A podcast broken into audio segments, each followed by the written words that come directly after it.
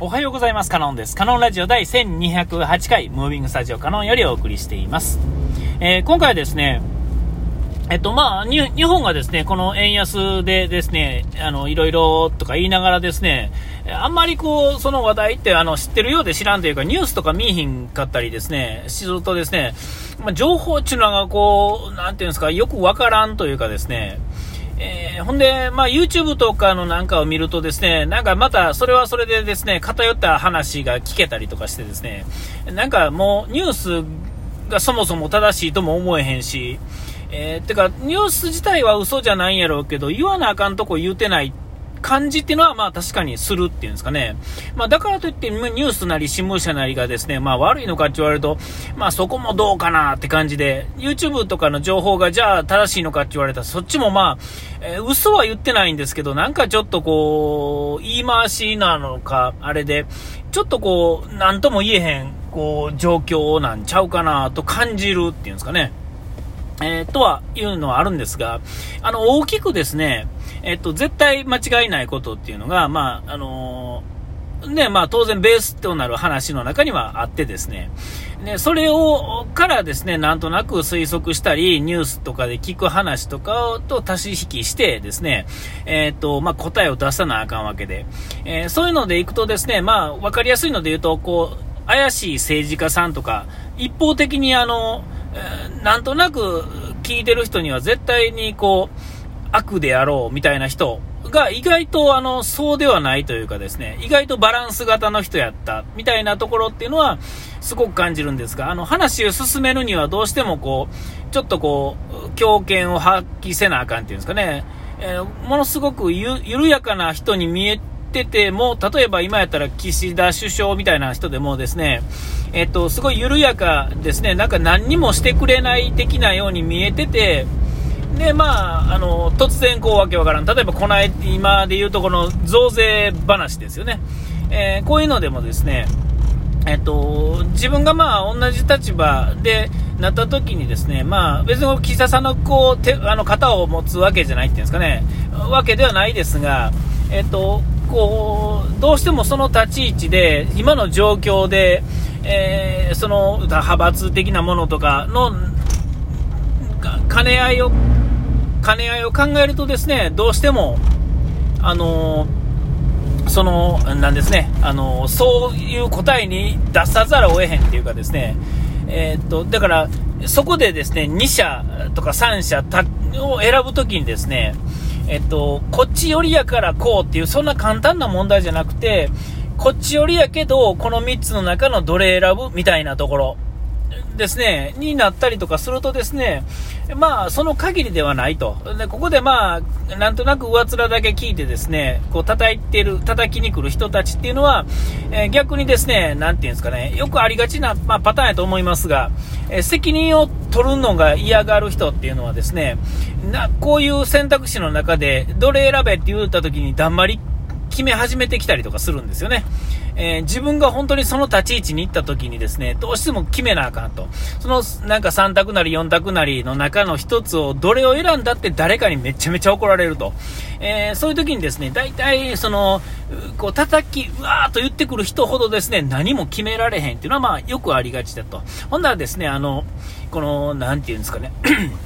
今の岸田首相みたいなパターンでさえですね、えまだ決めて進んでいく分だけですね、えーまあ、叩いてくるやつよりはマシなんかな、みたいなところは一部感じられるっていうんですかね。これはまあ、人によりけり、場合によりけりというか、その時のよりけりですから、一概には言えないんでしょうけど、まあ、叩くだけっていうのはまあ、おかしいなと。えー、それは別にこう、なんか悪いことしてやろう。だから、こう、叩く人っていうのは、なんていうんですか、例えば、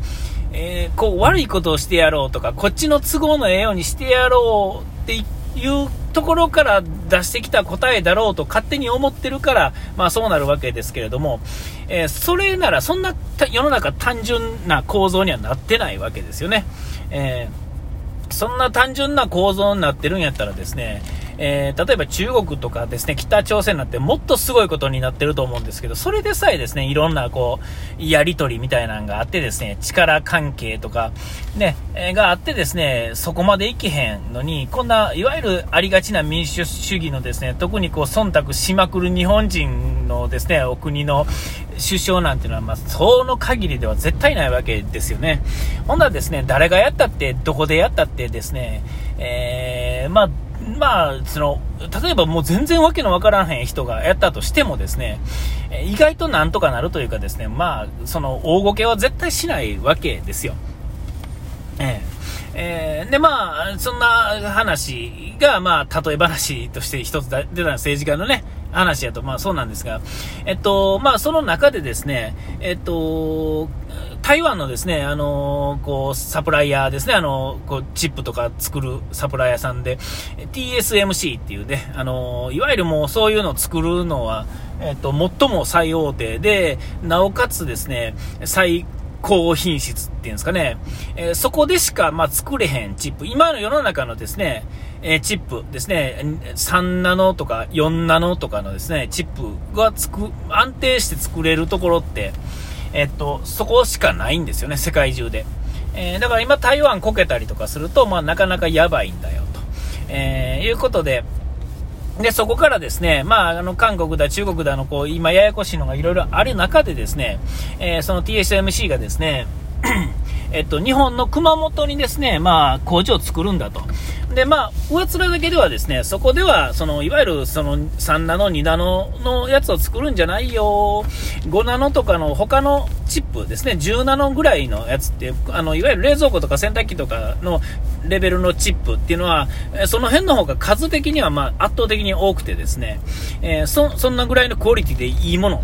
えー、ですね、そういうののチップを作るから、いわゆるあの iPhone とかね、あのそういうののチップっていうのは、あの台湾で作ってるんだよっていう一応、あのなんていうか仕組みにはなってるんですけれども、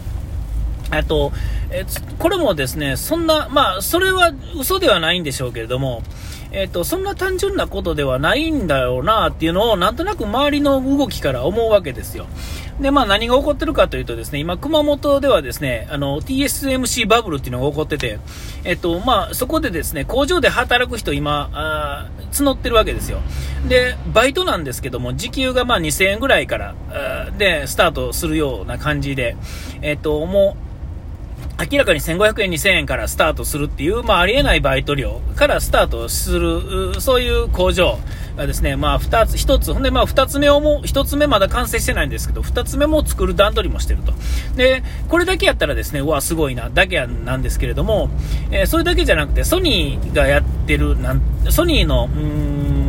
えー、工場もそこら辺にできてですね、で、それ以外のその、それに使う資材的なもの、ガス屋さんとかですね、なんとか屋さんとかっていうのも、拠点をですね、熊本に引っ越ししてですね、大きな工場を作りますよと。で、これだけでもすごいなと思うんですが、えっと、学校関係、えー、とかですね、自治体関係がですね、それを教えるためのえー、大学の中の学部ができたりとか、いろんな大学に新しい学部ができたり、高専ですね、が2つほど、それの専用の学部ができるとかですね、もうすでに始まってるんですよね。2020年、2年から始まってる学校もあったり、で、自治体の方でそういうのもやったりとか、えー、多分ね、あの、ニュースになってない、できない、話の中にですね、もっと大きな、もっと大きなものが動いてるんであろうっていうのはもう明らかなんですよね。えー、もう実際そんだけ動いてて、もう実際に動いてるっていうのは、もうだからもう4、5年前ぐらいからその話があって、えっ、ー、と、バブル自体はですね、その熊本で、あの、まだ工場が動いてないんでね、あれですけど、募集かかってるのがもう去年ぐらいからね、あってて、で、時給困難ですよっていうのとか、で、その大学がどうとか、そういうのも動いてて、もう、ね、動、実際にもう、ね、高専は動いてるし、えー、で、この間、あのー、アップルのですね、ティム・クックさんが来てましたよね。えー、鯖江、えー、福井と、えっ、ー、と、熊本と、どっか関西の方にも来てましたよね。えー、京都かなんかにも来てましたかね。なんか、まあ、そういうのも全部そういうことだと思うんですよね。で、まあ、政府が動いてたりとか、えっ、と、ニュース一個一個は、その、なんていうんですか、関連としてあんまりこう話題に上がらへん、来ましたよっていう話ね、軽くちょろっと話すだけなんですが、全部ひっつけたらですね、まあ、繋がってしまうっていうんですかね。で、これは、もっといくと、まあ、なんとなく、これもニュースレベルのね、寄せ集めの話ですけど、あの、中国、た、ね、韓国の話とか、いろんなもの、とか、その台湾有事的なもの、もう全部含めてですね、えー、まあ、あの、TSMC 的にはですね、えー、多分台湾を最終的に取られた時に、えー、っていう話なんだと思うんですよね。で、これはこういうふうに動いてるということは、多分アメリカさんとかもですね、あの、そういうぐらいの国の人たちも知っててですね、えー、えっと、台湾守りつつですね、あの、最終的になんか、ミサイル飛んできた時にですね、どないもならんくなったらどないもならんくなるからですね、えー、っていう感じでですね、なんかこの裏側ではまあそんなんが動いてるよと。えー、っていうのがまあ見え隠れすると、ただまあ僕レベルでですねそんなことを感じるということはですね、えーと、もっとね、もうそっち側の人たちはもっと動いてるというか、当然知っててですね、えー、どうするんだ、その駆け引きっていうのは、そのニュースで見るレベルじゃないレベルの駆け引き、あの北朝鮮なり中国なりから、なんかね、あの海、日本海に飛んできましたとか、ね、あの、排他的なんとかに飛びましたとか、地球、日本の上飛んでいきましたなんていう、ああいう上っ面のですね、見えすいた話以外にもっとこう、冷戦的なものですね、裏側で動いてるそういうのってもっとすごいんだろうな、とか思いながらですね、その TSMC のですね、話と、そのニュースとかの動きと全体の感じと、この世の中のご時世と、こう、円高、円高とか、ウクライナ問題とかですね、台湾有事問題とかですね、えっ、と、こういうのってこう全部がなんか繋がってるんだなってことをですね、まあなんかこう見ながら感じてる今日この頃でありましてですね、まあ実際どうなるかわからないですけどね、あのー、分かってる部分でもまあこんな感じになると。その裏側のも、ね、もっとすごいんだろうなと思う今日この頃でお時間しました。ここまでの歌からのでした。うがいてやらい忘れずに。ピース。